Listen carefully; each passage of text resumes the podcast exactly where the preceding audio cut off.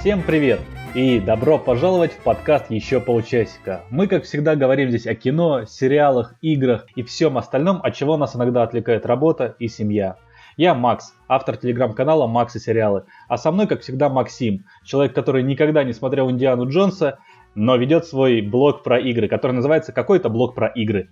Всем привет! Если бы вы нас сейчас видели, то спросили бы, почему Макс сидит в красной ленте с золотыми буквами «Юбиляр». А все потому, что у нас снова юбилей. Десятый выпуск подкаста «Еще полчасика». Если попытаться посчитать э, наши выпуски, загибая пальцы рук, а я знаю, Макс, ты так иногда делаешь, то все, дальше уже не хватит рук. По поводу юбилея у нас сегодня главная тема пройдет в немного необычном формате. Это будет сюрприз. Э, время ее начала, кстати, как всегда, в описании выпуска, если вы хотите перейти сразу к сюрпризу.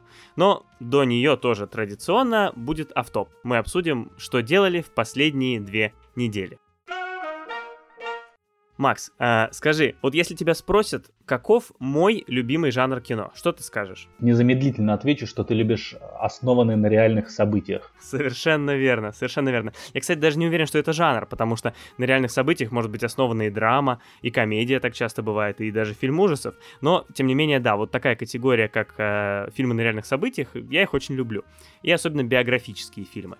И за последние две недели я посмотрел сразу два таких фильма. То есть фильм в неделю минутка аналитики в нашем подкасте. Во-первых, я посмотрел фильм «Джой». Это трагикомедия 2015 года. Э, там рассказывают про мать-одиночку, которая изобрела чудо-швабру. И как она пыталась построить на этом бизнес, преодолевая многочисленные препятствия. Собственно, об этом фильм. Э, кстати, Дженнифер Лоуренс, она играет главную роль в этом фильме, за него была номинирована на Оскар 2016 года. Я это вот очень хорошо помню. Я вообще этот Оскар хорошо помню, потому что тогда как раз взял награду за лучшую мужскую роль Леонардо Ди Каприо, ты помнишь? Конечно, помню. Блин, 2016, а кажется, что было вот год-два назад. А вот четыре года назад было. Mm-hmm. Вот так. Во-вторых, я посмотрел фильм «Боец». Это спортивная драма 2010 года про бокс, ну там, знаешь, про преодоление, про вот эти сложности, про победы, поражения. В общем, про все, про что обычно снимают спортивные драмы. Я вот вообще не очень люблю кино про спорт, потому что, мне кажется, там всегда одно и то же. А, но этот фильм мне понравился во многом потому, что там главную роль играет Кристиан Бейл, главную роль второго плана, скажем так, одну из главных ролей. А, за эту роль он был номинирован на Оскар и получил его. Получил свой абсолютно заслуженный Оскар, потому что феноменальная работа на самом деле, прекрасная роль. И вообще у этого фильма немало номинаций. Помимо мужской роли второго плана, фильм получил э, Оскар за женскую роль второго плана. Мелисса Лео его получила. А Эми Адамс была номинирована. Ты представляешь себе, сразу э, две актрисы второго плана из одного фильма были номинированы. Такое не часто бывает. Еще были номинации за лучший фильм, за лучшую режиссуру, за лучший оригинальный сценарий и за лучший монтаж. Но при этом нет номинации за лучшую главную роль, да? Ни женскую, ни мужскую. Да, и это нас подводит к тому, что э, главную роль там играл Марк Уолберг, Тебе он, кстати, как вообще? А, ну, мне нравятся некоторые фильмы с ним. Например, фильм «Явление», который почему-то у нас не очень, э, да и вообще нигде э, не получил хороших оценок, но мне почему-то понравился. Мне нравится Марк Уолберг, э, хотя вот я сходу не могу вспомнить почти ни одну действительно классную роль у него, кроме, пожалуй, э, фильма «Отступники» замечательного фильма. Э, по-моему, лучший фильм, Оскар за лучший фильм он выигрывал. Вместе с Леонардо Ди Каприо он там снимается. Шикарный фильм, обязательно посмотрите, если еще не. В остальном же его роли были, ну, такие средненькие, может быть, какие-то, но все равно почему-то на него смотреть приятно. К слову про режиссуру у этих двух фильмов, Джой и Боец, один режиссер, Дэвид О. Рассел. Ну, это не случайно, мы специально посмотрели два э, его фильма. Такой кинематографический автоп у меня в этот раз. Ты когда-то сказал, что литература не устаревает. И мне попалась книга, которая вот решила перечить тебе. А, я начал читать эм, приключенческий роман Генри Хаггарда э, «Копи царя Соломона». А главный ее герой, Алан Квотермейн, охотник, это действие происходит в Южной Африке. Ты смотрел когда-нибудь «Лига выдающихся джентльменов»? Ну, фильм там выходил лет, наверное, 15 назад. С Шоном... А, с Шоном Коннери. Вот, и как раз Шон Коннери да, играл да, да, Алана да, нет, Квотер... не смотрел. А, Шон Коннери как раз играл этого героя Алана Квотермейна. Это яркий пример того, что литература может устареть. Во-первых, а, вот представь себе любой рыцарский роман, и Генри Хаггард писал вот прям по его концепции. То есть э, у тебя есть главный герой, он очень благородный. Весь роман он стремится кому-нибудь помочь, кого-нибудь спасти, что-нибудь сделать такое вот э, классное. И все его мысли, э, все его внутренние монологи только описывают о том, что вот я хочу помочь, потому что это благородно, я, это мои друзья, эту девушку я вытащу из этой передряги.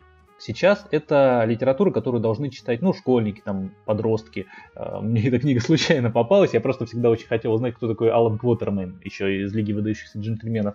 Эту же литературу читали, там, условные 70 лет назад взрослые люди, и восхищались этими передрягами. Но сейчас это выглядит ну просто уже забавно. Ну никто так не пишет, потому что это, во-первых, э, очень наивно, а, во-вторых, э, все книги вот э, Генри Хаггарда, они похожи и построены по одной и той же структуре. Есть главный герой, который делает что-нибудь хорошее, а все остальные персонажи, это, как знаешь, NPC герои в играх, они просто там кивают, выполняют свои функции, но у них вообще нет никакого облика. И хочу подойти вот к важной части устаревания литературы, что вот действие происходит в Южной Африке, и главный герой постоянно общается с темнокожими людьми, и общается с ними полнейше уничижительно.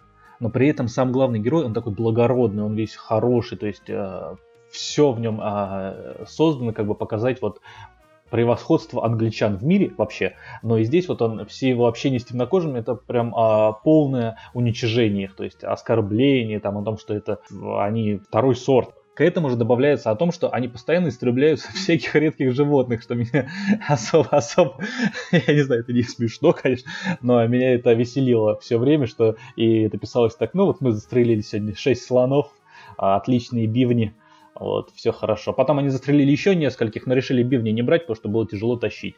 Вот я сейчас э, прочитал краткое описание сюжета и посмотрел действующих лиц, и там же одни мужики. Главные герои все мужики все, кого перечисляют, да, и а, вот тут большой список э, персонажей: охотник, аристократ, капитан, король, военачальник. И тут всего две, а, два женских персонажа в этом списке главных героев. Одна, значит, девушка, которая спасена и убита, совсем не, не похожа на образ а, Powerful Woman. И старая колдунья, тоже она, извините уж за спойлеры к книге 150-летней давности, а, тоже погибла. Сексизм. Да, при этом автор э, чуть ли, он кажется, даже в первой главе говорит о том, что в этом романе будет всего две женщины. Он, знаешь, еще подает это так гордясь этим фактом, что здесь будет одна одна колдунья, так, он так и пишет, да, там, ну, более это вычурный такой слог, одна а, ну, колдунья. То есть это даже не спойлер, это, Причем а, эта колдунья один из самых негативных персонажей всех книг, да. Вот, ну а вторую решили Вообще просто порешить. книг. А, угу. Если есть нормальная вот девушка-женщина, ну все, это там вынес. Да, не, ну просто до этого вообще не было принято, а тут сразу две, сразу две э, женщины среди персонажей. Это уже очень большое достижение. Новатор, да. Ты сказал про то, что э, какие-то персонажи похожи на NPC, да? Как оно обычно бывает в видеоиграх. И к слову о видеоиграх. Я сейчас э, играю в одну из них, начал играть в Red Dead Redemption 2. А, ну вот для тех, кто в видеоиграх так не очень, то есть для тебя, Макс, потому что слушатели-то у нас понятно в теме, я поясню, что Red Dead Redemption 2 это как GTA, а, только про ковбоев. Вот так, на Диком Западе. Вместо машин кони, вместо ружей ружья. Red Dead Redemption 2 это игра на десятки часов, и с моими черепашьими темпами прохождения э, это для меня, скажем так, задача на годы, наверное, поэтому возможно, что к, э, к ней я буду периодически возвращаться в наших выпусках. Но сегодня скажу вот о чем. У меня появилась мысль, э, пока играл в эту игру, что лошадь для ковбоя по крайней мере, как это представлено в мире игры, это примерно то же самое, что э, коляска у ребенка. Потому что это не просто средство передвижения, это для тебя какой-то такой многофункциональный инструмент, такой спутник твоей жизни. Ты не только в нем ездишь, это еще и, например, а, для хранения, да, то есть э, на ней не только есть такой маленький склад для сумок, для вещей, для оружия, ну то есть полный аналог э, детской коляски. Ну как машина для таксиста, да? Да, да. Кемпинг да. для туриста. Да, и лошадь, так же как коляска, не влезает в багажник. А у них, кстати, а, есть, если ты с ребенком едешь, у них были там какие-то специальные приспособления, чтобы ну, там, в карету или на лошадь э, детское кресло ставить? У кого? У ковбоев, у кого? А, кого ставить, ребенка? Ну, блин, ну ты ребенка собираешься перевести на лошади. И небезопасно да. же, надо какое-то детское кресло туда. Ну. Когда, сейчас или тогда? А, тогда? Ну, тогда. А, тогда, конечно. Опять же, э, как тогда, так и сейчас, если ты, например, э, в лесу оказался, там э, подстрелил оленя, также можно его навьючить на коляску детскую и домой. Перед тем, как мы перейдем к, к сегодняшней главной теме, еще небольшое объявление. Очень хочется порекомендовать э, дружеский нам подкаст, который называется Monday Farш. Monday Farш. Ссылка на него будет э, в описании выпуска можно будет там узнать подробней. Мандай Фарш — это подкаст, в котором ведущие собираются каждую неделю, что уже делает им честь перед нами, они делают это в два раза чаще, собираются и обсуждают новости, события, что вообще происходит в мире и жизни. Делают они это очень весело, они э, на ходу импровизируют, шутят. В общем, получается очень смешно, интересно и профессионально. Могу не кривя душой сказать, что мне этот подкаст очень нравится и э, советую всем с ним познакомиться. Попробуйте послушать Monday Фарш и вам легко будет э, тоже сразу включиться в обсуждение, потому что одного из ведущих зовут Максим, поэтому не будет никакого такого резкого перехода. Да, им вообще очень повезло, что у ребят э, четверо ведущих, да, и у них разные имена. Потому что, конечно, вот э, и так-то по голосам трудновато отличать, иногда хоть имя запоминаешь, а мы в этом плане... Я думаю, нам с тобой можно было взять псевдонимы, как ты на это смотришь? Вот мы не подумали с тобой сразу, надо было кому-то из нас, а можно и обоим иначе да. назваться. Давай да? ты будешь Максимилиан, а я Максимус, ну, например. Ну, все равно как-то путано. Давай что-нибудь совсем другое. Например, Василий. Василий и... Ты будешь Василий. И Петька. Я, ладно, я Василий и Петька, а ты кто? Мы обещали сюрприз, вот он. Обсудить с нами главную тему сегодня пришел гость – Кирилл, автор телеграм-канала Кингуру, в котором он рассказывает, ну, как вы догадались, о кино. Подписывайтесь, кстати, ссылка будет в описании. Кирилл, привет. Всем привет, спасибо за приглашение. Да, очень рада тебя слышать и видеть. Э, подписчики тебя только слышат, но от этого не хуже. Сегодняшняя главная тема не могла состояться без еще одного человека, нашего подписчика Иванны из Нарьянмара. Как вам влияние коронавируса на кинематограф и производство сериалов? Отодвинутые примеры фильмов, съемки немного предсказуемо, но вот как вам серии сериалов, которые снимались или выходили во время буйства коронавируса? Например, некоторые длительные сериалы очень необычно выходили из положения. Blacklist, неснятые кусочки последней серии, дорисовали компьютерным мультиком.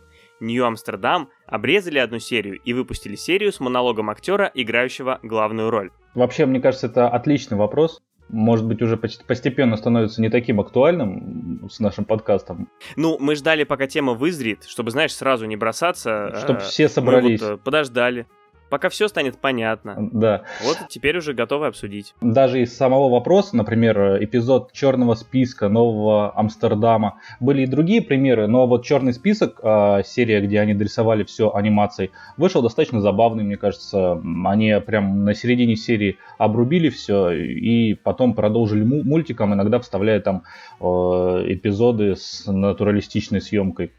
Мультик, конечно, вышел простеньким, ну, не очень такая, видно, дорогая графика, но она при этом вошла такая прям в стезю черного э, списка, то есть э, атмосферой и прорисовкой, даже несмотря на простоту. Но есть же много других примеров, когда а, там а, мир Дикого Запада, который вышел вроде бы полностью, но а, последние серии э, доснимали чуть ли не на iPhone и звук чистили. Подожди, а, а первые серии они на что снимали? Я думал, они на не, iPhone них... снимали. Не, у них там Samsung был вроде. А. Больше всего, например, меня это поразила э, ситуация с э, сериалом «Сверхъестественное». Э, я его большой поклонник. Во-первых, первая серия «Сверхъестественного», поймите, первая серия «Сверхъестественного» вышла в 2005 году. Это ужасно. В 2005. И вот в этом, в 2020 сериал должен был закончиться. И все эти годы сериал шел. Мы взрослели, мы поступали в институты, мы заканчивали институты. Не знаю, ты, ты закончил, Макс, или как там в итоге та история закончилась? Ну, ты, ты помнишь. Да, так сказать, сверхъестественная история была. Ну. Вот, а, то есть многие сериалы ушли, там сериал «Империя», например, а, тоже а, у него там вообще своя история такая серьезная, а, но шестой сезон тоже должен был стать последним, э, должны были снять 20 серий, а вышло всего 18, и история такая получилась не до конца завершенная, но что делать? Нет, ну подожди, может быть они здесь как с э, некоторыми другими событиями, которые не произошли в, в срок из-за э, пандемии, они произойдут, когда пандемия закончится, ну или будет уже совсем не втерпешь. Может быть, все-таки вернуться? Может быть, все-таки покажут нам, чем закончилось сверхъестественное? Сверхъестественное обещает осенью, что все будет. Ну, это отсрочка некая, получается. Отсрочка, да. А вот Империя, мне кажется, все, она и все. Ой, да и бог с ней. Ну, а так же не только в мире сериалов, еще в мире кино там многое происходит. Там э, довод э, Нолана перенесли на черт знает какой срок, на две недели целых. А при этом, насколько я понял, что сам Нолан, он не очень хотел переносить. Он же с этими своими всеми премьерами, там, Fortnite, вот показывал трейлер. Только студия убедила его перенести, и две недели это такой компромисс. Хотя не очень понятно, почему вот... Э, Он ведь хочет их показать в кинотеатрах, а в связи с тем, что кинотеатры закрыты, у него особо-то и выбора нет, поэтому... Так вроде в Китае уже открывают, пускай Китай покажет. Ну, а как только появится в Китае, то фильм «Салют в сети» уже будет совсем интересно. Да, разумно. Это, это веский, веский довод, веский довод. Сам Оскар. Оскар перенесли уже на 25 апреля, то есть, по сути, самое да громкое... и все фестивали, на самом деле, перенесли уже. Даже наш кинотавр любимый. Уж казалось бы, в Сочи-то там и так. Он же в Сочи проходит? Да, теперь в августе или в сентябре уже. Бархатный сезон. В Сочи-то там и так, знаете ли, санитарно-эпидемиологическая обстановка, а тут ну, даже, даже его. Нет, вообще, э, Оскар, э, в этом году Оскару повезло. Оскар успел прыгнуть в последний вагон и отстрелялся, и церемония прошла вовремя. Сейчас это кажется невероятным, да? То есть, что в начале года Оскар успел и а потом уже вот пошла эта волна, все начали отменять. И вот все-таки Оскар тоже зацепило, да, в 2021 он будет не, не знамо когда. Может быть, это лучше, потому что фильмов уже больше будет, я так понимаю, у комиссии для отсмотра. Или как там правила, не, правила отбора не менялись? Я вот упустил момент. И, именно с этих слов начинается заседание комиссии, которая занимается Оскаром. Подождите, ну так ведь и премьер в этом году было меньше, правильно? Ну, ну то есть, э, какие многие фильмы не вышли. То есть, может быть, кто-то там дополнительно успеет, но кто-то вот не успел, там в этом году не вышел и... Отчитывается с даты премьеры, получается, все фильмы скапливаются как какой-то огромный багаж, которые потом будут уже отсматривать э, академики и выбирать. Что самое интересное, это то, что начали снимать во время карантина, во время пандемии, во время вот этого вот всего. Мне кажется, что многие, судя по тому количеству, сколько выходило, уже были готовы к происходящему. Угу, знали заранее. Да, потому что только у нас в стране сколько сериалов наснимали? 6, 7, 8? Ну прям да, стартанули они рано. Первый сериал еще в апреле появились. Просто вот интересно, да, что, как Ивана, наверное, написала, что есть, ну, самые очевидные, да, последствия, что кто-то э, отменился, кто-то перенесся. Есть менее очевидные, да, что кто-то подстроился и как-то необычно вышел из положения движения. А есть вот самое, это мне кажется интересное, что м- есть какой-то вид контента, который был прямо вдохновлен этой ситуацией. То есть что-то, что в иных условиях бы не появилось. И вот об этом как раз интереснее всего поговорить. Ну вот расскажи нам, Макс, что, что же это? Во-первых, это два специальных эпизода. Один в сериале «Парки и зоны отдыха», один из э, Нашим любимым. любимейших ситкомов. Прекрасный сериал. Да, а второй это из сериала «Мистический квест» Пир Ворон. Я не знаю, я называю его до сих пор «Мистический квест», а, хотя по факту мы просто обсуждали это еще вот в нашем третьем выпуске, что это скорее мифический квест, легендарный хотя бы. Ну вот пусть будет «Мистический квест», у них тоже вышел свой специальный эпизод. Ну и если пойти по порядку, парки и зоны отдыха. Смотрели? Мне не понравился. Не понравился. Мне тоже не понравился. Поэтому что его обсуждать? Просто столько лет прошло с выхода сериала, я думаю, что даже актеры сейчас как-то выглядят иначе, наверное. Было ли это вообще похоже на продолжение сериала, на эпизод сериала, или это просто э, актеры собрались в зуме посмеяться? Ну вот, кстати, актеры-то похожи, но как будто уже нет этих характеров, нет этих персонажей все это mm-hmm. как ушло куда. Как, как ты думаешь, Макс? фанат стикер, стикер-паков этого сериала. А теперь уже просто э, кое-какие мессенджеры mm-hmm. разрешили в России, поэтому можно наконец в подкасте говорить про стикер-паки. А, сам эпизод мне тоже очень не понравился, он был, в принципе, не очень смешной. Ну, про кальцоны, про кальцоны были шутки? Ни одной, кстати, не было про же, да? закрытую пиццу. Нет, даже, по-моему, про Лэри, Гэри, Джерри. А про Терри? А про Терри были. Про Джона Терри, естественно, я имею в виду. Мистический квест очень классный эпизод мне показался. Да. И полностью и в конве сериала, и даже если бы, э, знаете, это показали еще одним эпизодом во время просмотра сериала, я бы ни на грамм не усомнился в том, что это просто вот такая цельная история. Смешная, бодрая, а, с полностью прописанными характерами и классным флешмобом в конце. Я посмотрел его и согласен, а, бесподобно. Вот я так скажу, такое громкое слово, бесподобно, вот такое громкое. А, и классно сделано, и смешно, и здорово дополняет историю первого сезона. И как-то вот драматически получилось очень сильно. Там вот финал серии такой, что у меня аж мурашки, вот аж, аж до сих пор, я не знаю, видно сейчас э, мои, мои мурашки в кадре? Ну, их слышно. Слышно, да. И вот, Макс, я помню, что ты э, Крейга Мейзина немножко ругал э, за его, как он себя проявил в предыдущих сериях. Тебе не показалось, что в спешле Забираю свои слова, да. Он был э, лучше, чем мне показалось в сериале, ну а здесь у него еще и герой такой стал чуть-чуть э, человечнее. Может быть, это тоже накладывает. Да, да, это вот как раз то, о чем я говорю, что он здорово продолжает и развивает вообще все, что было а, в сериале. Да, вот здорово, что они... Ну, просто я так думаю, что Крейг, он, возможно, послушал тот выпуск, э, где ты высказался, и понял, что надо поднажать, и вот получилось. Наши что-нибудь сняли? Смотрите, все вместе, чума, сидя дома, безопасные связи, Окаянные дни. Безумие. Безумие. Безумие, Безумие это и к списку, и к э, сериалу. И к ситуации с коронавирусом. Ага, ага. Да, вообще. А, он реально безумие, он действительно так и да, называется. Там же про. А, понятно. Да, да. Я-то думал, что это Максим, ты, что это ты, Макс, опечатался, когда записывал в список. Но он действительно безумие. Класс. Ну, вот теперь вдвойне хочется его посмотреть. А как вы догадались, я его не смотрел. Но я смотрел много чего другого. Например, вот ты начал с «Все вместе». Это сериал, как ну, уже все догадались, э, да, да, который вышел сейчас.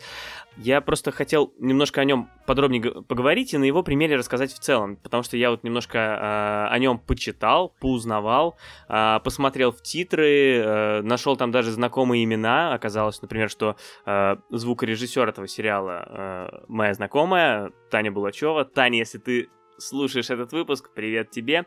Привет всей команде сериала «Все вместе».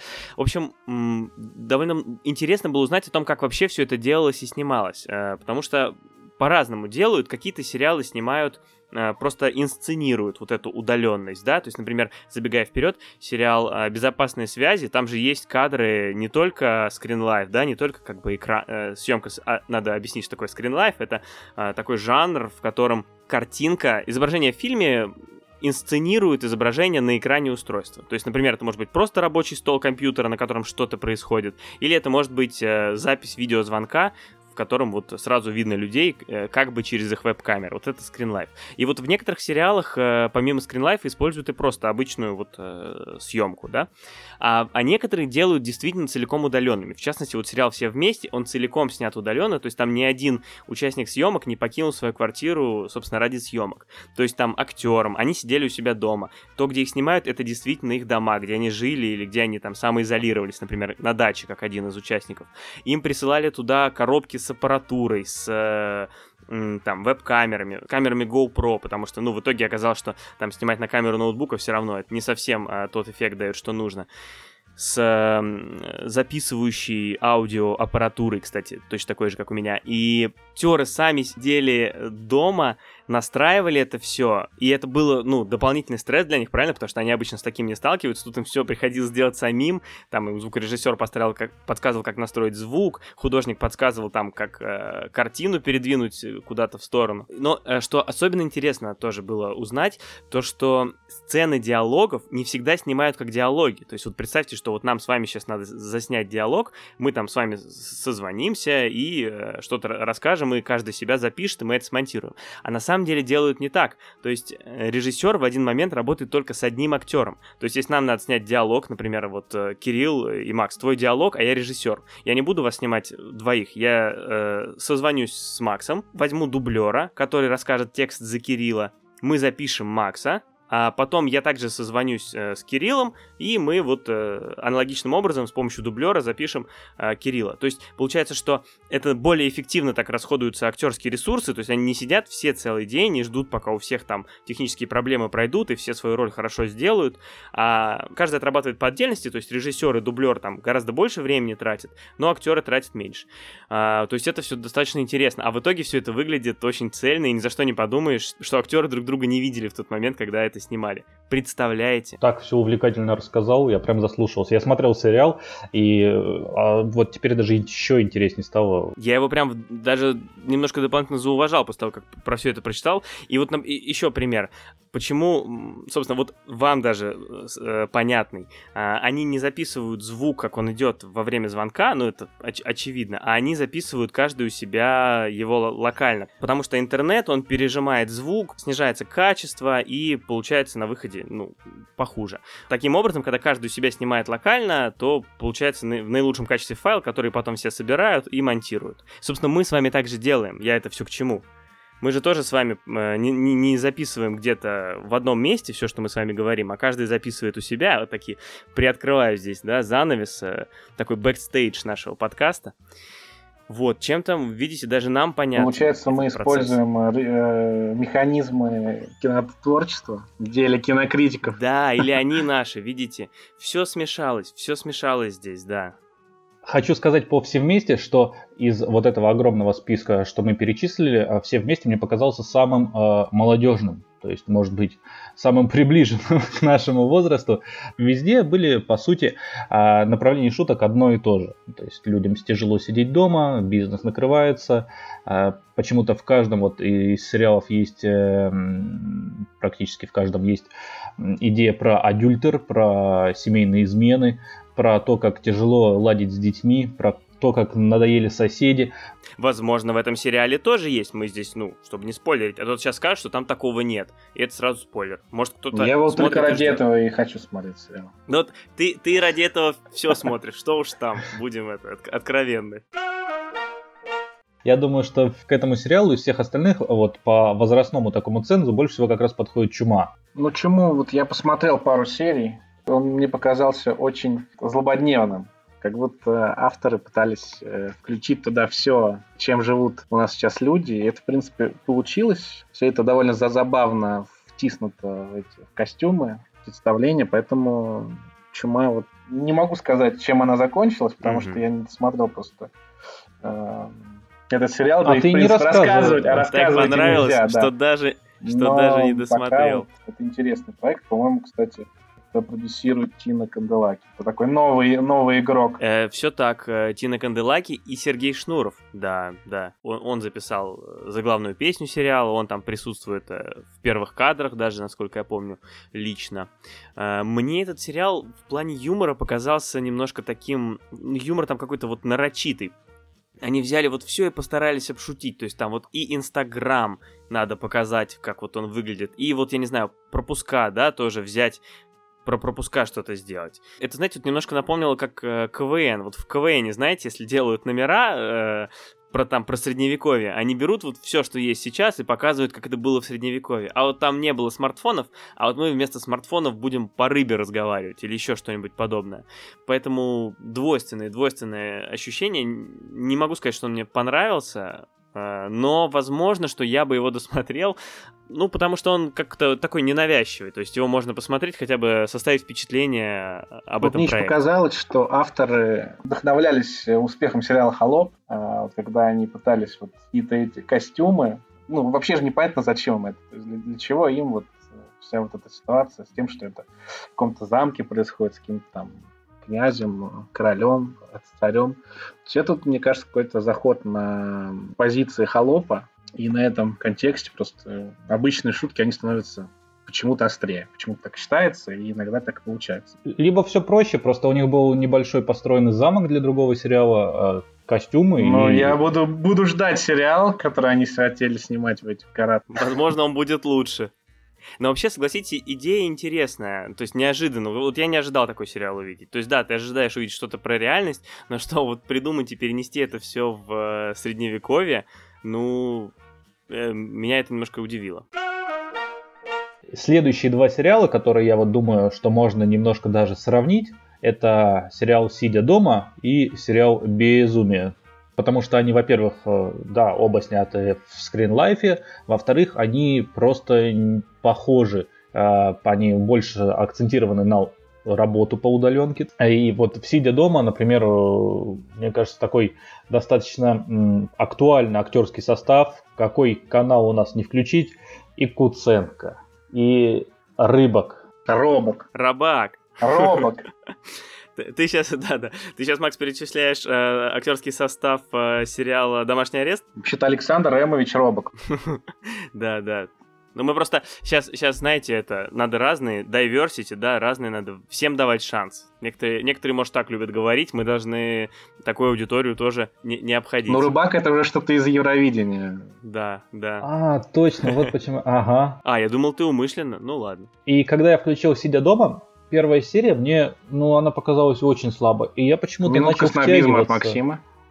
Да, а, я начал втягиваться, но потом, я как бы, понимаешь, я сбросил эти оковы снобизма и решил э, быть открытым э, к этому. И мне как-то вот все эти истории, они такие душевные стали почему-то. Я начал следить за, во-первых, отношениями там героя Робока с женой, уже более вдумчиво. Там ее, кстати, играет э, Анна Михалкова.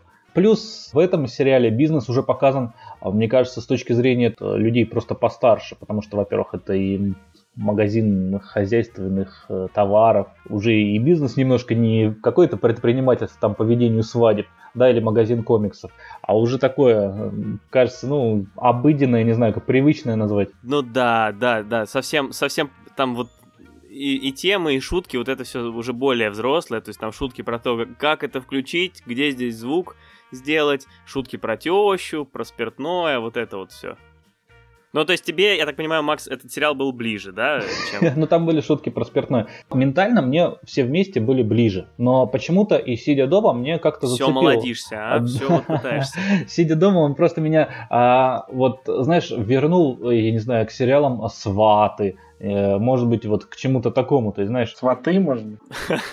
К старым классическим шуткам. Но я могу сказать, что вот э, я посмотрел одну серию, к сожалению, только сидя дома. Мне понравилось. Он же вообще, по-моему, это самый ранний из всех сериалов. Э, у них даже на афише написано «Первый ситком на удаленке». И премьера состоялась, я вижу, 14 апреля. В принципе, можно добавить там пару баллов за скорость, потому что это же очень сложно все сделать и снять, и подготовить, и уже как бы сделать готовый продукт, поэтому не знаю, что будет дальше, но в принципе герои понятные, и они живые, в отличие там от сериала «Окаянные дни». Да, мне показалось, что он какой-то вот, ну, реальный, что ли.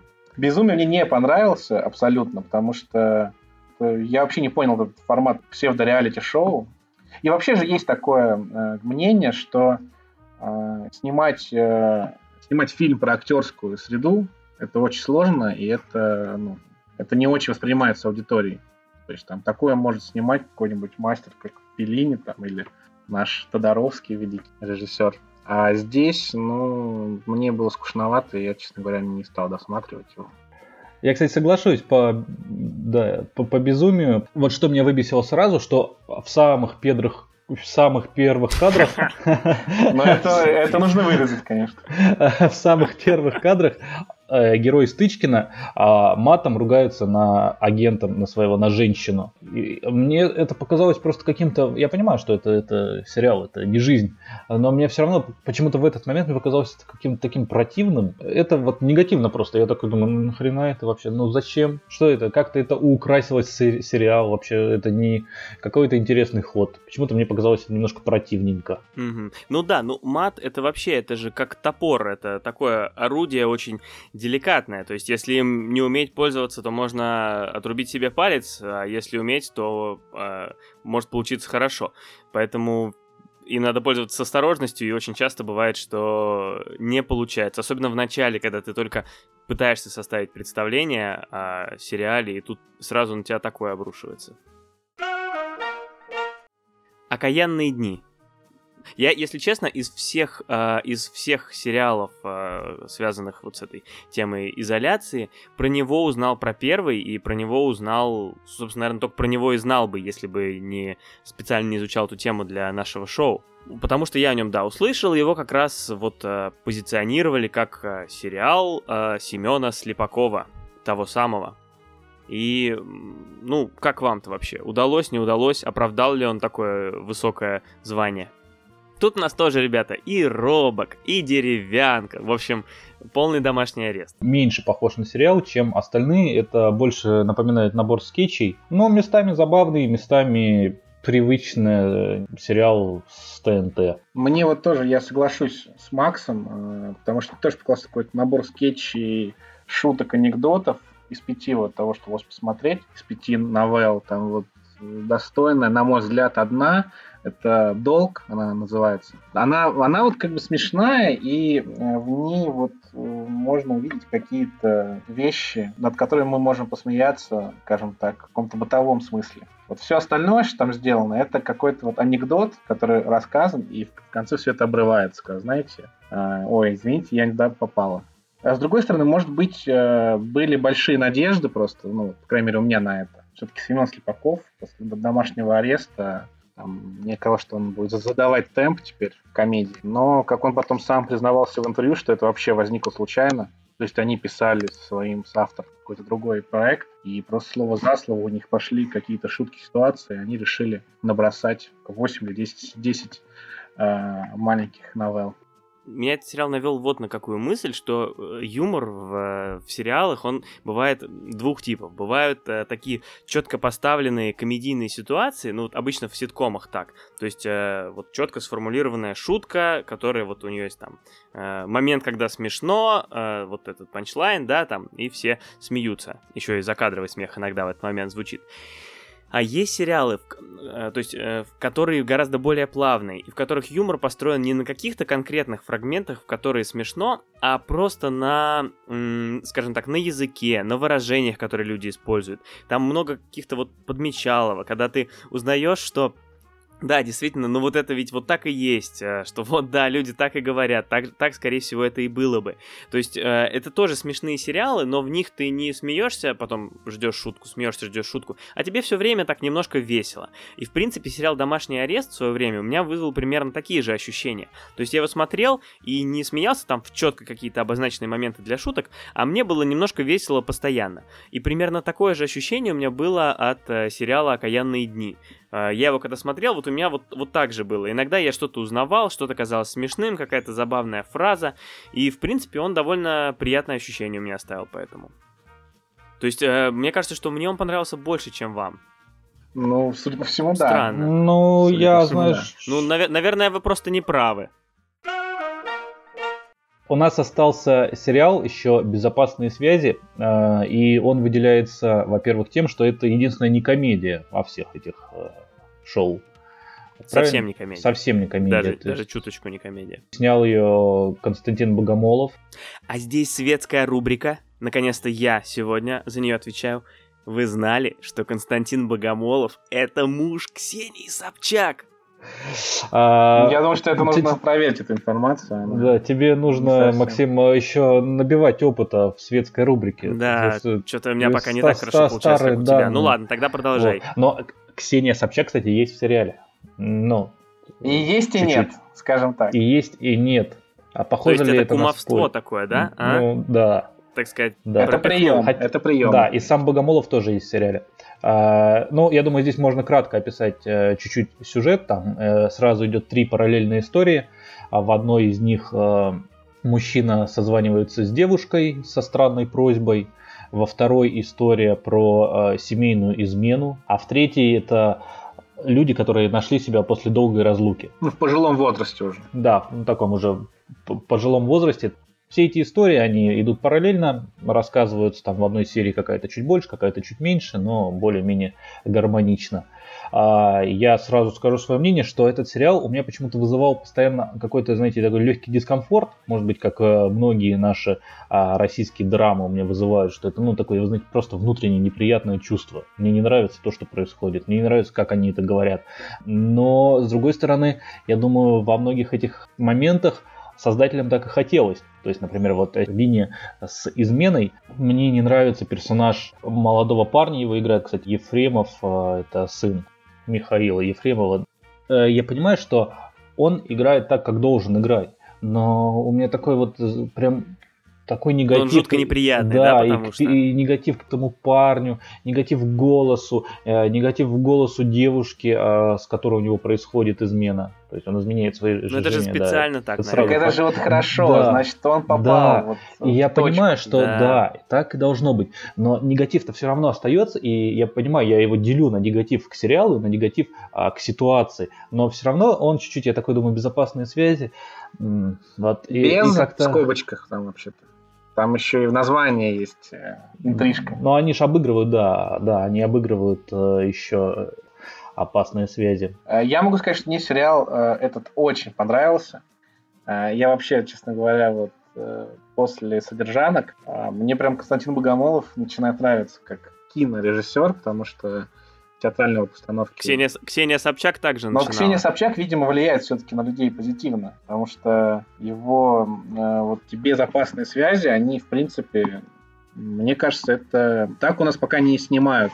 Все вот эти истории, они наполнены каким-то его э, желанием постоянно идти в, в какой-то в протест. То есть туда, где ну, какой-то абсурд, но абсурд, который э, в итоге выводит к реальности. И в, про, и в протест, в том числе вот с Максом. Вот, а это вот же да, то же самое, то есть да? Он, он действительно создает какую-то ситуацию некомфортную для всех. Рассказывает там, ну, условно, вот сериал «Содержанки», да, про, ну, условно говоря, женщин, которые занимаются, ну, грубо говоря, в том числе какими-то нехорошими вещами. А, да, это грубо. И это, сказал. И это создает вот в этом э, мире каких-то героев позитивных, на которых хочется смотреть с точки зрения вот этих безопасных связей, мне, например, понравилась новелла абсолютно про... Ну, там, в принципе, я не думаю, что это будет спойлер. Это просто первые там 10 секунд. Вот то, что Макс сказал, когда звонит э, мужчина э, девушке, которая ищет работу, и говорит, добрый день, я готов вам платить деньги, если вы будете моей матерью.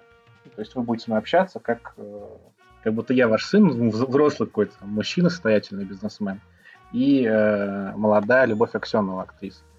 И это сначала вызывает улыбку, а потом вот мы за этим наблюдаем, и действительно там есть какой-то психологизм свой особый. И вообще этот сериал, мне кажется, не, недостаточно как-то принят у нас. Я бы к нему внимание привлек. И, кстати, я его посмотрел тоже случайно, просто потому что нужно было на эту тему поговорить. Ну, вот видишь, да, поэтому видишь, сколько позитивное пользы влияние. Э, оказывает. От, да, да. Мы, мы, как э, Ксения Собчак, тоже позитивно влияем да, на людей. Да. И, кстати, вот э, новелла, mm-hmm. извини Давай. еще, да, закончу. Вот новелла по поводу, э, вот то, о чем, опять же, говорил Макс, по поводу Ефремова, там, вот этого адюльтера семейного. Э, мне вот абсолютно героиня, вот, с которой был у Ефремова адюльтер, она, ну, она абсолютно понятна, она, я даже, наверное, знаю таких вот в жизни э, людей, то есть она живая, и это что-то вот из сладкой жизни. Был такой сериал на ТНТ когда-то. Она, в принципе, там и снималась, эта актриса. И вообще, в принципе, мне этот сериал вызвал только положительное впечатление. А я соглашусь с Кириллом в том, что вот эта история, ну вот, например, про вот эту девушку, которую предложили быть мамой мужика в два, в два раза старше ее, что эта история сразу цепляет ну, мне кажется, невозможно не посмотреть эти... Невозможно посмотреть эти 10 секунд и после этого не захотеть узнать, что будет дальше. То есть это сериал, в котором действительно интересно, что будет дальше. Если в остальных сериалах ты более-менее понимаешь, что это, ну, там, обычные комедии, что все там э, более-менее обычным образом закончится или необычным, но это все равно будет э, что-то, что происходит в жизни, то здесь вот действительно хотелось смотреть дальше. Вот тут я соглашусь. И да, он выглядит совсем по-другому, он какой-то такой темный, да, вот э, даже светлые сцены, когда там в какой-нибудь, я не знаю, освещенной ванной комнате снято, все равно какое-то гнетущее ощущение у тебя оставляет. Вроде бы э, все сидят, всех видно, все общаются как-то весело, а все равно у тебя как- как-то э, темно на душе от него становится. Круто, да? Ну, кстати, вот еще про формат, если говорить, вот э, как сняты сериалы, особенность, э, то, что мы, мы с героями только тогда, когда они этого хотят. То есть вот они звонят, например, э, любовнику, там, не знаю, другу, еще кому-то, и мы включаемся. А вот жизнь, которая проходит у них, э, она остается за кадром, и э, это порождает возможность для авторов нас обманывать. Потому что вот даже в опасных связях это было несколько раз, когда в разговоре вот там вот в сюжете там любовников или в сюжете с матерью и сыном нам что-то говорит о герой, и мы думаем вот в первый раз, ну, наверное, так и было. А потом оказывается через какое-то время, что нас просто в нагло обманули, нам, нам солгали, и что вот этих событий у них там в жизни не было. И это, в принципе, интересный прием, который э, порождает полнейшее недоверие к тому, что герой говорит другому герою. И мы как бы живем в состоянии постоянного вот сомнения о том, что же там было и что чего не было. Ненадежный рассказчик, да?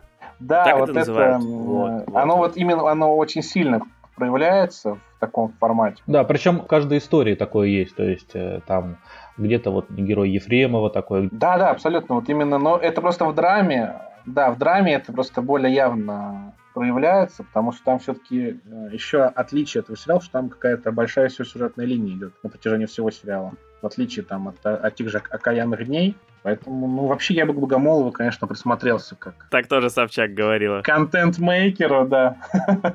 Да, я теперь, теперь я все лучше и лучше понимаю Ксению Собчак. Теперь мы можем перейти к иностранным, точнее к иностранному, потому что, как ты правильно сказал, мы поставили точку запятой в обсуждении того, что снимали у них. Вот, и это сериал «Постановка». Вот так у нас локализовали, а в оригинале называется «Staged». Сериал «Постановка» — это тоже сериал, снятый в формате Screen а, в котором главные роли играют э, Дэвид Теннант и Майкл Шин, два известных а, британских актера, один известен там по роли, я не знаю, доктора Кто в сериале Бродчерч. «Убийство на пляже», а, и в сериале «Благие знамения», который выходил в прошлом мае, а Майкл Шин, соответственно, играл там же с ним в «Благих знамениях», и еще много где там в «Хорошей борьбе» у него шикарная роль, ведущий актер в «Мастерах секса», в общем, два таких Еще крупных... у него хорошая роль в «Шикарной борьбе». Чувствуется многогранность. А, и это сериал, где они два актера созваниваются, им предложили репетировать, они театральные актеры также, им предложили репетировать постановку по Зуму, потому что пандемия, но они хотят вернуться, э, англичанам нужны будут развлечения, и они хотят быть сразу на волне, и сразу можно, так сказать, выходить и играть. А, что сразу хочу отметить, то что сериал это, как и все наши предыдущие, большинство, э, комедия, Э, тоже вроде бы про пандемию, но при этом там нет всех вот э, предыдущих атрибутов, про что шутили. Нет шуток про, про измены такие, про то, что бизнесы рушатся, ну вот э, напрямую. Нет вот такого вот, знаете, то, что про пропуска какие-то. Они шутят про какое-то свое. Это тоже как и безумие. Э, сериал, по сути, про актеров, про проблемы актеров, но у них они какие-то совсем другие они другие, и сами шутки другие. То есть они уже не такие прямолинейные. А это может быть как хорошо, так и плохо, но конкретно здесь они просто другие. И большинство серий мне тоже понравилось. Они были смешные, хорошие. А, но не сказать, что это прям шедевр шедевром. Хотя там еще классный актерский состав, кроме перечисленных мной. Там играет Самуэл Л. Джексон, а, Джуди Денч, а еще там снимается актриса по имени Нина Сасанья.